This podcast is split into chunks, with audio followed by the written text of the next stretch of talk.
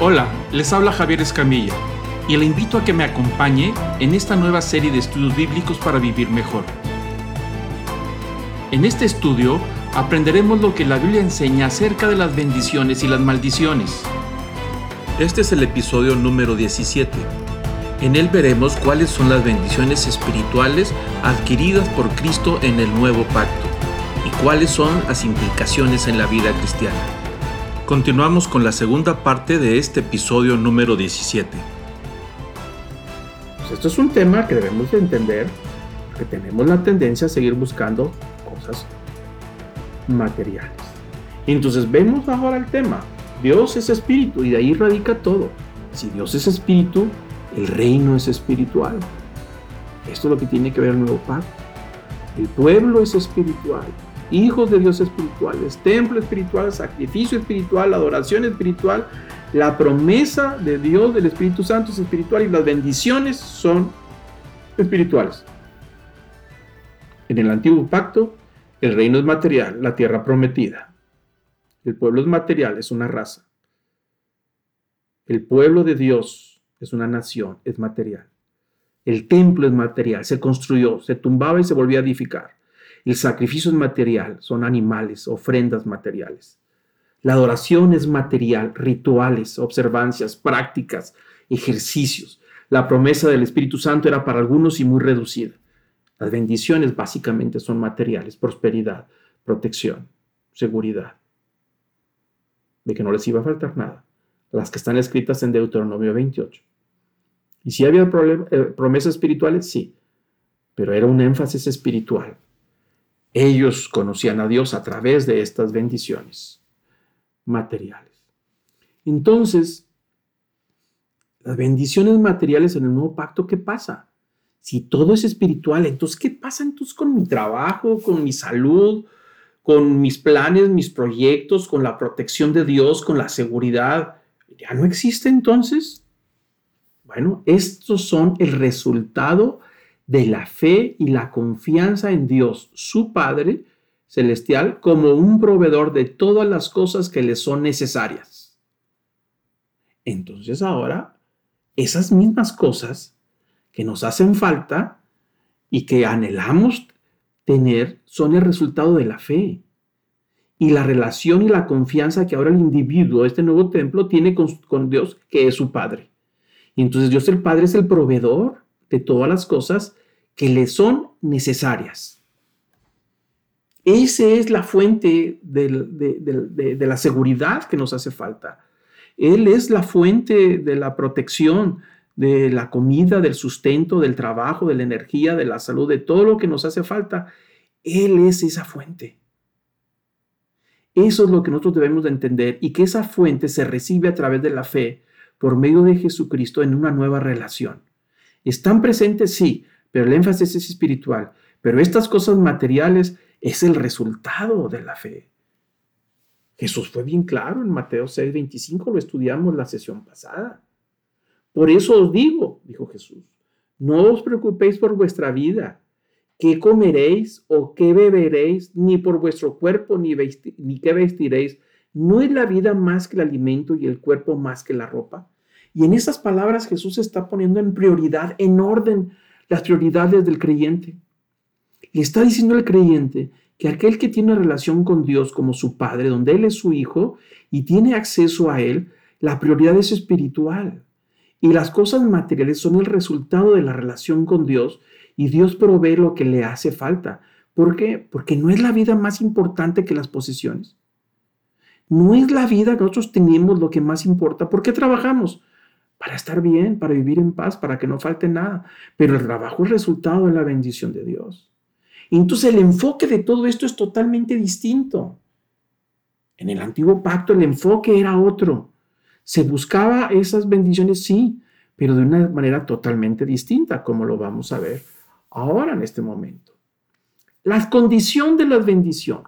Estas bendiciones están condicionadas, pues sí, en el antiguo pacto estas bendiciones estaban condicionadas y lo vimos hace varias sesiones, donde era muy claro, donde Dios decía, si obedeces, si cumples, si llevas al pie de la letra mis estatutos, mis leyes, mis preceptos, mis observancias, entonces yo te voy a bendecir. Lea Deuteronomio 28, 29, ahí está la condición, si me obedeces. Entonces, en el antiguo pacto, estas bendiciones están condicionadas a la obediencia, a la obediencia que a las leyes, a los preceptos, estatutos, observancias, rituales. No es un asunto de fe, es un asunto de cumplir. No importa si yo tengo fe en lo que estoy haciendo o no tengo fe, yo solamente obedezco. Es como cuando a, los hijos les dices que no, le dices que no haga algo porque no está bien. Entonces el hijo lo sigue haciendo. Le dice, hijito, ya no lo hagas. Es que no entiendo por qué me dices no tiene nada de malo. Hasta que llega un punto en donde le exige su obediencia y no importa si comprende o no comprende la, la prohibición o la orden. Lo que importa en ese momento es la obediencia. Ya no importa si lo entiende o no lo entiende. Bueno, así se movía en el antiguo pacto. Lo que importaba en la relación con Dios de este pueblo, de esta raza, de esta nación, estaba condicionada a la, obediencia. No importa si entendían los objetivos del antiguo pacto. No importaba si entendían el propósito de las leyes, de, de, las observancias, de los rituales que apuntaban a la realidad de Jesús. Eso no importaba. Lo que importaba es que obedecieran. ¿Para qué? Para que las bendiciones no se fueran y no cayeran bajo maldición. Así es que para ellos en la mentalidad del antiguo pacto, del antiguo testamento, todo era cumplir. Cumple con la ley, cumple con las observancias, aunque tu corazón esté totalmente desconectado. No necesitas fe, no necesitas solamente con que cumplas. Y así estaba el pueblo de Israel y Dios les mandó profetas y les decía, este pueblo cabezón y testarudo me hace sacrificios, pero su corazón está lejos de mí. Entonces el corazón no estaba conectado. Pero obedecían, pues sí, sí obedecían, pero no de corazón, estaba desconectado. Era un asunto de cumplir. Y a veces llegábamos al punto con que ya cumplí, ya leí el capítulo que me tocaba, ya fui a la iglesia porque me tocaba, ya fui al estudio bíblico porque me tocaba, ya me toca. No, no es que me toque. Aquí no hay nada que cumplir, no es un asunto de cumplimiento. No es un asunto de obediencia, para ir a la iglesia hay que obedecer, para ir, leer la Biblia hay que obedecer. No, no, no, no. La obediencia tiene otro, otro matiz que vamos a ver ahora. No se trata de cumplir. En la vida cristiana no es un asunto de cumplir, de no hagas y haz y deja de hacer. Está prohibido, no lo hagas. No, eso no cuenta. Antes sí, porque así se movía el esquema del antiguo pacto. Así era, las bendiciones estaban condicionadas a la obediencia y no importara si tú estabas conectado de corazón o lo hacías a la fuerza obligatoriamente, no importaba si lo hacías a regañadientes, eso qué importa, tú sacrifica, tú entrega, tú da las ofrendas y tú purifícate y tú cumple con la fiesta y tú sacrificate y tú circuncídate, todo, no importa. Lo que importa es la obediencia. Así estaba el esquema, así fue condicionado. Pero acá no, en el nuevo pacto no. La condición para todas estas bendiciones que estamos hablando es la fe en Jesús, es decir, el creer en Jesús. Y esta fe que depositamos en Jesús resulta en un nuevo nacimiento, es decir, cuando le aplicas la fe a lo que Jesús dijo, a lo que hizo y a lo que prometió, tú le crees y entregas tu vida como muestra de que le has creído, entonces ese acto de haber creído, de haber entregado, resulta en un nuevo nacimiento.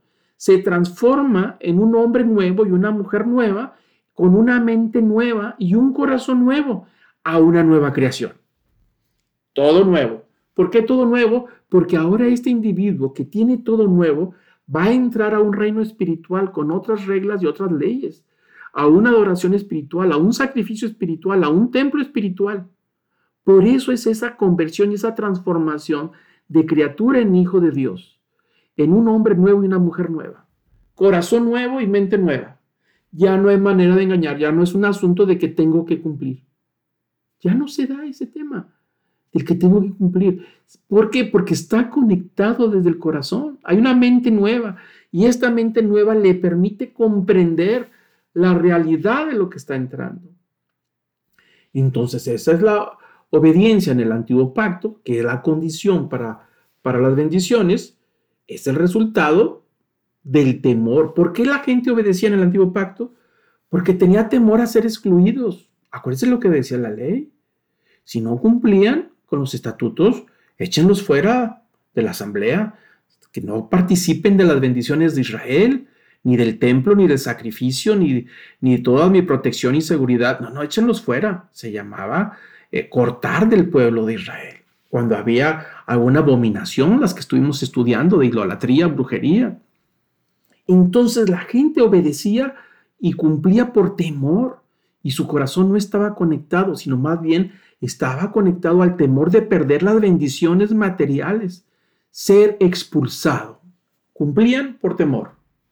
Hoy aquel fulano de tal, la familia fulana de tal no se presentó al templo. Ya va el segundo año y no se presentan al sacrificio. ¿Cómo que se presentan? No, vamos a hablar con ellos. Y si iban a hablar con ellos, le dicen, pues no te hemos visto sacrificar, ni has ido al templo en mucho tiempo, ni te presentas. No, pues es que yo a lo mejor yo no estoy convencido. Muy bien. A veces reunían en la asamblea, lo cortaban y lo echaban fuera. Lo expulsaban. Ya no disfrutaba las bendiciones. Entonces había que cumplir. La obediencia estaba conectado al temor, al ser expulsados de la comunidad. Pero en el nuevo pacto la obediencia tiene otro matiz tiene otro color. Es el resultado de la fe. Volvemos al mismo punto, la fe, y es el resultado de la comprensión de los beneficios adquiridos, como el de, ser criatura a hijo de Dios. Eso es un beneficio. Cuando yo tengo una comprensión de esa naturaleza, de que ya no soy una criatura de Dios, sino que soy un hijo de Dios, a través de la fe, esa comprensión me lleva en forma natural a la obediencia cuando yo tomo conciencia de la magnitud de la bendición que he recibido. ¿Por qué? Porque yo no pude haber hecho nada para convertirme en hijo de Dios. Como lo vimos en el Evangelio de Juan, esto no es de carne y sangre, sino de Dios. Yo no puedo hacer nada. Nadie puede hacer nada para hacerse hijo de Dios. Es un asunto de Dios, de Jesús. Entonces, cuando tomas conciencia de que eres hijo de Dios, lo que te queda es la obediencia, pero ya no por temor. Entonces, ya al tomar conciencia, es, esta fe de la que hemos hablado, que produce la obediencia, cree con la intención de obedecer, no con la intención de ser librado del infierno, con la intención de obedecer porque cree en los resultados, porque sabe que creer en Jesús le resulta en una vida nueva y le resulta en una eternidad, en una transformación y en eh, le resulta en las bendiciones adquiridas como hijo de Dios. Por eso cree y por eso obedece. Y porque quiere agradar al que lo ha colmado de todas estas bendiciones espirituales y porque está conectado directamente al corazón, resultando en confianza y seguridad. Todo este paquete está junto. Ahí está. Obedece porque le cree a Jesús, porque comprende que los beneficios que obtiene a través de Jesús nunca los hubiera obtenido de otra forma no es por sacrificios materiales, no son por donaciones, no es por irse de rodillas eh, sacrificándose y sacando sangre para mostrar. No, no, Dios no le interesa nada eso. No es por nada de eso, es un asunto de fe y obedece en gratitud porque ha comprendido los beneficios de estas bendiciones espirituales y porque quiere agradar a aquel que lo ha transformado en hijo de Dios que lo llenó de todas estas bendiciones espirituales y su corazón está agradecido y por eso quiere eh, obedecerle. Y esta obediencia le resulta en confianza y seguridad de quién es Él y a quién le pertenece. El temor es echado fuera. Como estamos viendo, son dos temas totalmente diferentes de las bendiciones y, el tema de la obediencia y las condiciones. En el antiguo pacto es otra cosa. Y esto es totalmente nuevo nueva creación, nuevo todo espiritual. Pero no queremos todavía hacer las cosas como en el antiguo pacto. Y eso es lo que nos choca y batallamos para entenderlo. Dice Hebreos 4:16. Por tanto, acerquémonos con confianza al trono de la gracia para que recibamos misericordia y hallemos gracia para la ayuda oportuna. Y ahí está. Dice, por tanto, Vamos a acercarnos con confianza al trono de la gracia. Antes nadie se podía acercar. De ninguna manera. O más que podían llegar es al altar del sacrificio y hasta ahí. Aquel que se acercara al lugar santo, lo sacaban y lo apedreaban. Porque profanó el lugar. Pero aquí no hay eso. Aquí te puedes acercar con confianza al trono directo de Dios. Cuando dice trono directo de Dios, imagínate que está ahí sentado, vas a los pies de tu Padre en el trono. Allá no podías ni siquiera entrar. Dice, ¿para qué? Para recibir misericordia. Antes la gente cuando estaba en problemas huía, de acuerdo a la ley, huía y se refugiaba en el, en el altar del templo, afuera del templo, en un altar. Y ahí se agarraba. Y ese era un tipo de amparo, nadie le podía hacer nada. Nadie él quedaba protegido y refugiado hasta que le hicieran justicia y se un juicio, juicio justo. Hasta ahí llegaba, hasta el altar del sacrificio. Es una manera de amparo, si lo queremos ver. Pero en el nuevo pacto dice que ahora no te quedas en el altar, sino que vas y te amarras del trono directamente y ahí es donde recibes la misericordia de Dios. Ahí está la justicia de Dios. En ese lugar ahí nos arrodillamos delante de los pies del trono del Padre, en el trono, para recibir la justicia como un refugio para poder recibir la misericordia. Y entonces dice, y hallar gracia para el que necesita la ayuda. Antes no se podía, imposible, imposible, imposible. Aquel que necesitaba la ayuda, que estaba huyendo por un accidente eh, imprudencial, algo que hizo imprudencialmente, antes de que lo metieran a la cárcel o lo, o lo condenaran a muerte de lo que haya hecho, él huía hasta el, hasta el altar. Y ahí se agarraba de los cuernos del altar, decía la ley, y aquel que se agarraba de los cuernos del altar, nadie le podía hacer nada, hasta que le hicieran un juicio justo. Los sacerdotes se encargaban de que nadie lo tocara, pero hasta ahí llegaba, y luego venía el juicio. Ahora no, ahora tú y yo podemos huir para pedir ayuda directamente hasta el trono donde está la presencia del Padre y ahí entonces buscar la misericordia y recibir la ayuda que nos hace falta. Vemos la gran bendición que ahora tenemos. Pero no, estamos buscando bendiciones materiales, que no son malas, no son malas, pero eso pertenece a otro lugar, esa es otra cosa. Y entonces el tema de la santidad, ¿qué pasa con el tema de la santidad en el nuevo pacto? En el antiguo pacto sabemos que la santidad es la actividad de un grupo de personas llamados sacerdotes estos ejecutan los rituales y observancias para sacrificar al individuo, los lugares y los tiempos. La santidad se pierde por incumplimiento de las observancias y se recupera por las purificaciones rituales.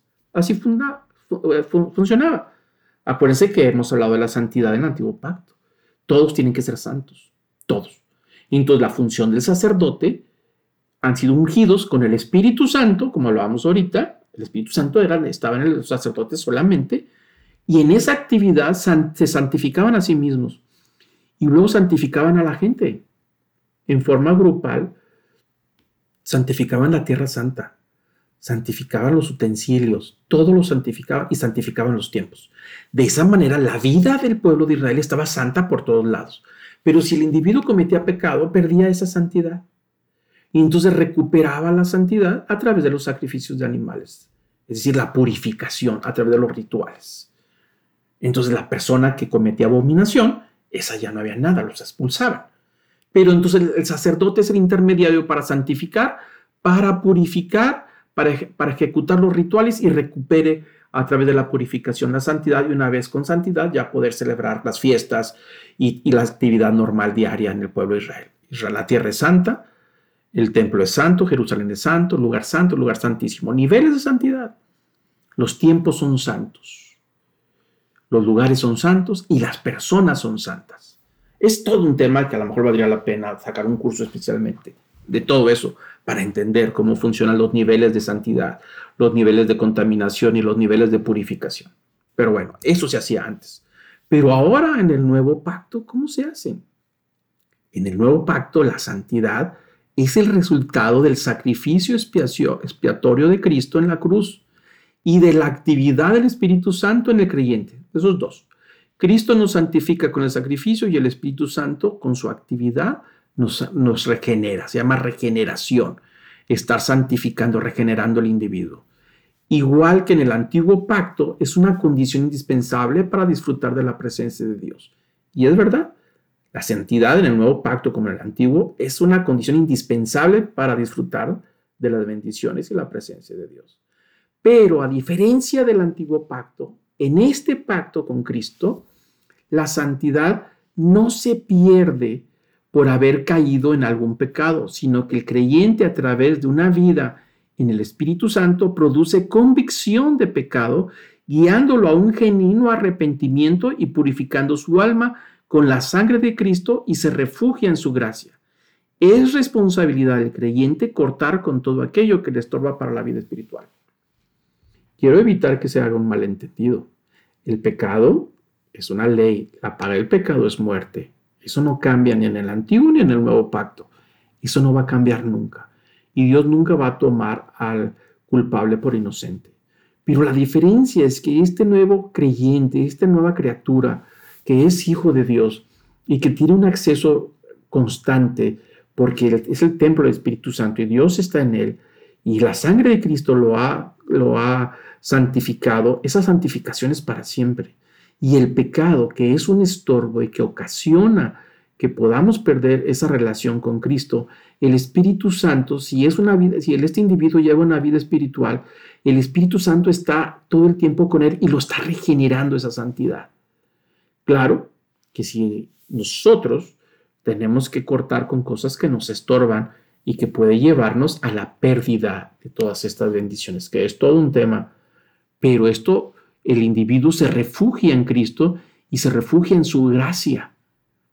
explico, no se refugia en una actividad material, sino una actividad espiritual que es la gracia de Cristo. Y la gracia de Cristo lo cubre, su sangre, de todo, de, todo pecado, Y lo considera como justo, que es un tema también.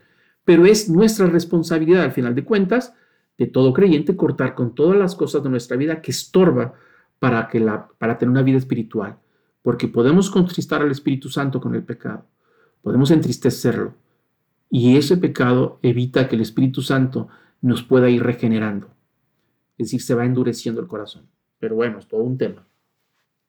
Hebreos 12, 14 dice, buscar la paz con todos y la santidad sin la cual nadie verá al Señor. ahí está muy claro. Nuevo Testamento, nuevo pacto, sin santidad nadie puede ver al Señor. Y vamos avanzando para ir terminando con el tema de la santidad. Romanos 6 dice, entonces, ¿qué? ¿Pecaremos porque no estamos bajo la ley, sino la gracia? De ningún modo. ¿No sabéis que cuando os presentáis alguno como esclavos para obedecerle, sois esclavos de aquel que no obedecéis, ya sea del pecado para muerte o de la obediencia a justicia? Porque por gracia, pero gracias a Dios que aún eras esclavos, del pecado os hiciste obedientes de corazón. Y aquí está el tema. La relación ahora es de corazón. La obediencia es de corazón. Dice, y fuimos obedientes de corazón, aquella forma de enseñanza a la que fuisteis entregados, es decir, a la enseñanza de Jesús, y habiendo sido libertados del pecado, os habéis hecho siervos de la justicia, es decir, ahora servimos en el reino de Dios. Dice, y hablo en términos humanos, por causa de la debilidad de vuestra carne porque de la manera en que presentéis vuestros miembros como esclavos a la impureza y a la iniquidad para, iniquidad, así ahora presentad vuestros miembros como esclavos de la justicia para santificación. Entonces dice, así como antes de conocer a Cristo, nosotros presentamos nuestra vida, nuestro miembro, nuestro cuerpo para el pecado, dice, ahora presentarlos para justicia, porque el resultado del pecado es muerte. Dijo, pero ahora presenta tu vida para justicia y el resultado es la santificación. Por eso dice que ahora presentemos nuestra vida cristiana, la manera en que vivimos, para ser santificados. Porque cuando eras esclavos del pecado eras libres en cuanto a la justicia. Versículo 21. ¿Qué fruto tenías entonces en aquellas cosas de las cuales ahora os avergonzáis? Porque el fin de esas cosas es la muerte. Entonces dice Pablo, antes de, entrar al nuevo pacto, de entrar a una nueva creación, ¿qué fruto teníamos? Estamos hablando de frutos espirituales, no materiales. No había. Pero ahora la vida cristiana produce frutos para la santificación. Por tanto, la santidad no es un resultado de la actividad exterior del individuo, sino que surge del interior de la actividad espiritual del corazón. Sale de adentro. El Espíritu Santo está dentro. El corazón es el templo y de ahí, como fuente, surge la santificación hacia afuera. Por eso dice Romanos 22, 6, 22. Pero ahora habiendo sido libertados del pecado, hechos siervos de Dios, tenéis por vuestro fruto la santificación. y como resultado la vida eterna. Y ahí está, habiendo transformado en este reino espiritual, el fruto es la santificación, una vida nueva y transformada. Y el resultado es la vida eterna. Entonces, si todo viene desde adentro, Jesús dijo una palabra muy interesante. Dice, el que cree en mí, como dice la escritura, de lo más profundo de su ser brotarán ríos de agua viva. Pero él decía esto del Espíritu, que los que habían creído en él habrían de recibir, porque el Espíritu no había sido dado todavía, pues Jesús aún no había sido glorificado. Pero bueno, Jesús dice en este, en este pasaje que aquella persona que recibe el Espíritu Santo como un sello de nueva creación, ahora desde adentro surge hacia afuera. Ya no es de afuera hacia adentro como en el antiguo pacto, ahora es de adentro hacia afuera. De adentro surge la santificación porque es el Espíritu, el Espíritu Santo que nos regenera y entonces va hacia afuera del individuo, ¿no? Entonces, es algo muy importante porque esto nos ayuda a comprender las bendiciones. Dice que de adentro hacia afuera es el fruto, es el resultado de la actividad eh, biológica del árbol. Eso es como los frutos. Si nosotros tenemos un árbol de naranjo, la, la calidad de la naranja es el resultado de la actividad biológica del árbol. Tiene una buena actividad, va a dar un buen fruto. Es una buena manzana porque el árbol de manzana tiene una actividad biológica saludable. Pero si la actividad biológica del árbol de manzana está intoxicada, el fruto va a salir malo, sin tamaño, sin color, sin sabor y hasta podrido. Entonces, los, por eso dice aquí que la santidad es el resultado de un fruto de adentro. Entonces, es, depende de la calidad espiritual del individuo, si vive una vida en el espíritu, que es la que produce esa regeneración. En el antiguo pacto, las personas recurrían a los sacerdotes para que los santificara, los purificara, los bendijera, bendijera sus posesiones, sus casas, negocios, personas, animales y las actividades diarias necesitaban de un sacerdote y eso era indispensable. Ahora en el nuevo pacto, la santificación, la purificación, la bendición son generados por Cristo y heredados por fe al creyente y son depositados en el corazón del creyente por la actividad del Espíritu Santo, convirtiendo su persona en templo del Espíritu Santo. Entonces ahora el creyente consagra a su Señor todas las áreas de su vida y las somete al Espíritu Santo, de tal manera que estas bendiciones surgen de su interior y lo acompaña donde quiera que se encuentre, resultando en las santificaciones y bendiciones de su hogar, negocio, posesiones, trabajo, etc., evitando la necesidad de intermediarios. Ahí está el tema, es muy claro. El tema es muy claro. A veces nosotros decimos, bueno, pastor, ¿por qué no va y bendice mi negocio? Porque no me está yendo bien. Venga a hacer una bendición para que me vaya bien. Porque hay malas vibras y me quieren hacer daño y queremos que santifique este lugar. Si la persona es creyente, no necesita al pastor. Porque el creyente que lleva una vida espiritual diaria, una vida en el espíritu, genera por su sola presencia donde se encuentren las bendiciones que hagan falta. Si el negocio es truculento y no es un negocio santificado, de nada sirve que mande el pastor o al sacerdote o a quien quiera que le vayan a bailar a Chalma y que le pongan todas las veladoras y que le pongan todos los artulegios y ajos y imágenes de todo. De nada sirve si el negocio no está santo. El negocio es santo porque el individuo que lo dirige se asegura que las cosas sean rectas y derechas. Así funciona esto ahora. No necesita aceite, ir a ungir con aceite para echar fuera, eh, no hay que echar fuera nada. Es el individuo, la presencia del individuo la que cambia las cosas, igualmente en el hogar. El espíritu maligno no les puede hacer nada a los hijos de Dios. Hoy es que en esa casa espantan. Pues que espanten al que sea. Yo soy hijo de Dios y yo voy a dormir en paz. A mí no me puede hacer nada. Y donde yo estoy, Ahí está la presencia de Dios por mi relación que tengo con Él, no por mis méritos, sino por los méritos de Cristo. Y el diablo no puede aguantar. El diablo huye de los hijos de Dios. No hay necesidad de andar exorcizando casas. Así funciona esto. Antes sí necesitaban porque no tenían acceso a la presencia de Dios, pero ahora no. Somos templo del Espíritu Santo, la adoración es espiritual. Y donde quiera que vaya, es que tengo que ir a recargarme de la energía positiva para después traerla a mi casa. No, Señor. La energía positiva no se recarga de ninguna manera. El Espíritu Santo vive en el individuo y ese lo regenera. Y ese da sus bendiciones a través de él, de esa actividad diaria, de la familia, de los hijos. Mucha gente es bendecida por, por, por un individuo. Claro que sí. Un individuo de una familia, una persona de una familia puede bendecir a toda su familia por su actividad espiritual. ¿Y funciona? Pues sí, claro, porque Dios protege a sus hijos y los guarda y les provee y salpica para los que no creen. Pero es por la actividad espiritual del individuo. Ya no hay una intervención. Es por lo que Cristo hizo y lo convirtió en templo de esas bendiciones y la santidad sale desde adentro como ríos de agua viva hacia afuera, a donde quiera que él va. Este individuo es una fuente de bendición. Y va y visita familias y los bendice, su sola presencia los bendice. No es que Él genere la bendición. No, Cristo generó la bendición. El Espíritu Santo la mantiene. Porque el individuo adora en el Espíritu. Es el templo del Espíritu Santo. Sacrifica en el Espíritu. Y vive con el Espíritu Santo. Entonces es bendición en forma natural donde quiera que vaya en el trabajo, en sus posiciones, en el negocio, con los amigos, en su diversión, en todos lados. Así funciona. Entonces no tiene caso de andar hablándole a alguien para que le eche fuera una maldición y para que le acerque una bendición. Bendíceme a mí para que me vaya bien en todo lo que haga. No, vive una vida espiritual diaria con el Espíritu Santo. Agrada al Señor, obedece al Señor con gratitud, voluntariamente, de corazón, de querer agradarle porque nos ha bendecido y entonces las cosas cambian. Vida es transformada. La vida es transformada.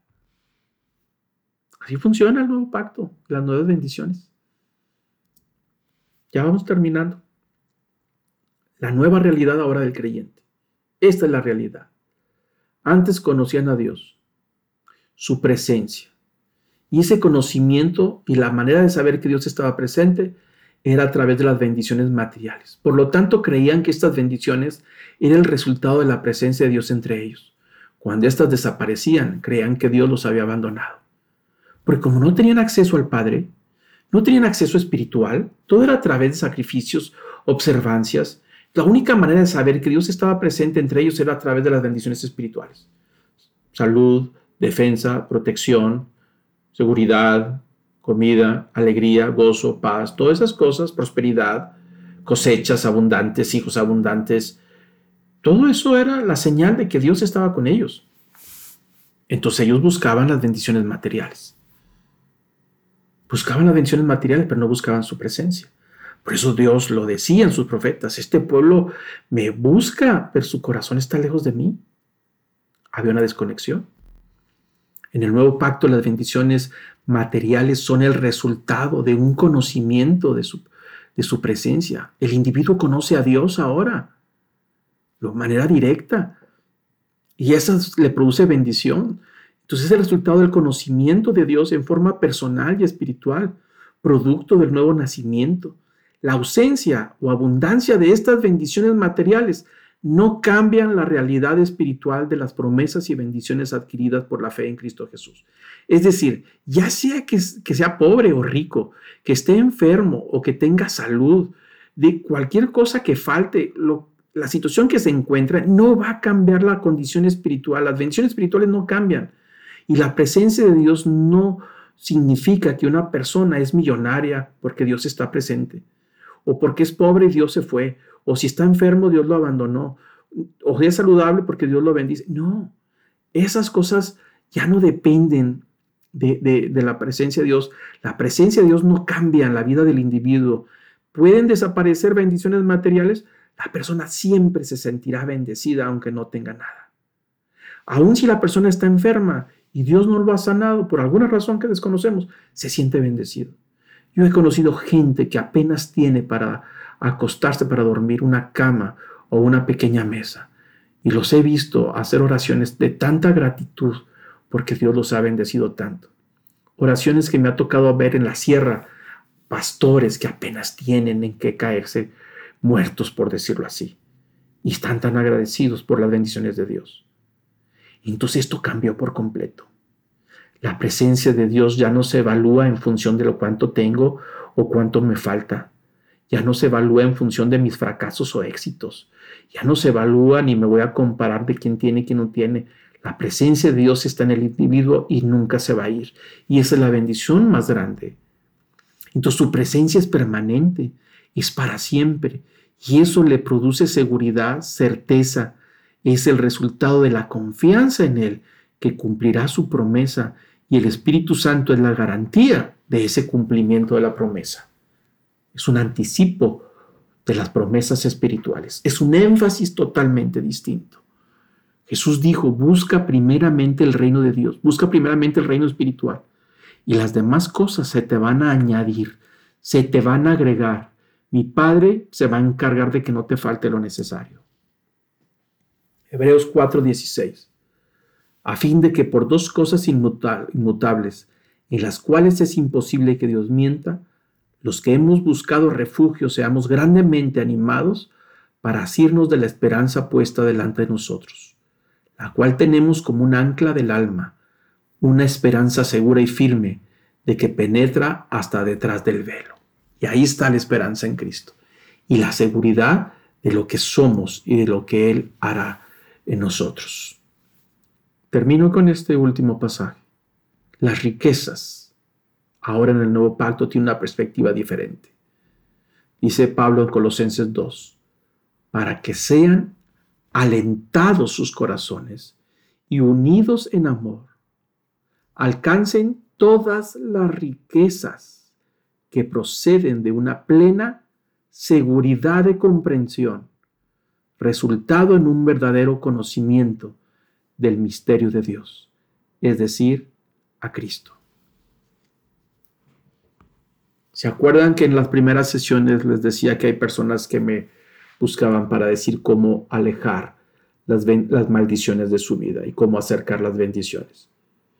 Y yo le pregunté a estas personas, ¿y cómo está tu relación con Cristo? ¿Lo conoces? Dijo, bueno, no sé mucho de él. Dije, pues entonces ahí está el problema. Las bendiciones llegan, esas riquezas espirituales y aún materiales que Dios quiera mandar, proceden, dice aquí, de una plena seguridad de que yo comprendo muy bien la obra de Cristo, el plan de Dios. Y esta comprensión de Cristo, de conocerle a Dios, me lleva a un verdadero conocimiento de Él, ya no a través de intermediarios, sino directo. Y este verdadero conocimiento del misterio de Dios, es decir, el verdadero conocimiento de quién es Cristo. La persona que verdaderamente conoce a Cristo y vive una vida en el Espíritu, esa persona nunca le va a faltar absolutamente nada y nunca tendrá temor de ninguna maldición, de ningún trabajito, de algún daño que le pueda hacer el diablo o el espíritu maligno. Siempre estará en paz y seguro de que Dios cumplirá sus promesas y que lo podrá mantener firme hasta el último día de su vida. Siempre se sentirá afortunado y bendecido por Dios porque comprende que de no ser nadie, Dios lo hizo hijo de Dios. Y porque comprende de que a pesar de los pecados, que nunca alcanzaríamos entrar a su presencia, ahora podemos llegar al trono de la gracia y encontrar la ayuda que nos hace falta y encontrar el apoyo y la misericordia para nuestra paz. Esa es una bendición que no hay manera de medir, que es difícil de cuantificar. La persona que comprenda esta gran verdad se sentirá tan bendecido que responderá con obediencia de corazón y con gratitud de sentirse afortunado y no tendrá necesidad de estar buscando intermediarios. Esos son los méritos y las bendiciones que Cristo nos dio en el nuevo pacto. La próxima sesión vamos a estudiar el tema de las maldiciones en el nuevo pacto. ¿Qué pasa ahora con la maldición? ¿Qué pasa con la blasfemia y la apostasía? Los vamos a estudiar ahora, cómo funcionan en el nuevo pacto. Yo le voy a pedir ahora que incline su rostro para terminar. Le voy a pedir que podamos estar delante del Señor todos quietos. Puede cerrar sus ojos, puede bloquear su pantalla si así lo desea. Vamos a terminar con oración y que esto que hemos hablado pueda producir en nosotros una comprensión de las riquezas que se han alcanzado en Cristo. Padre, Señor, en estos momentos queremos humillarnos delante de ti, inclinarnos delante de ti, en reconocer, Señor, que no merecemos lo que hiciste en la cruz por nosotros, que no merecemos que nos hayas convertido en hijos de Dios, que no merecemos que nos diste un corazón nuevo, una mente nueva y nos hiciste nuevas criaturas, que nos diste una nueva oportunidad, que no merecemos tener acceso directo a la presencia del Padre, directamente al trono de la gracia.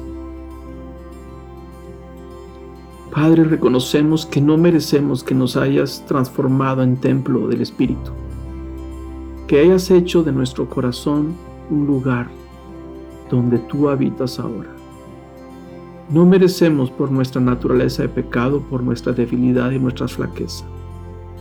Pero gracias te damos, Señor, en esta gran bendición de que en medio de nuestra debilidad y nuestro pecado, en medio de esa naturaleza que nos arrastra al mal, y cada vez, Señor, que hemos fallado y pecado, podemos encontrar en Cristo ese refugio que nos pueda limpiar de toda maldad y ser regenerados por tu Espíritu Santo a esta santidad que nos permite acercarnos a ti.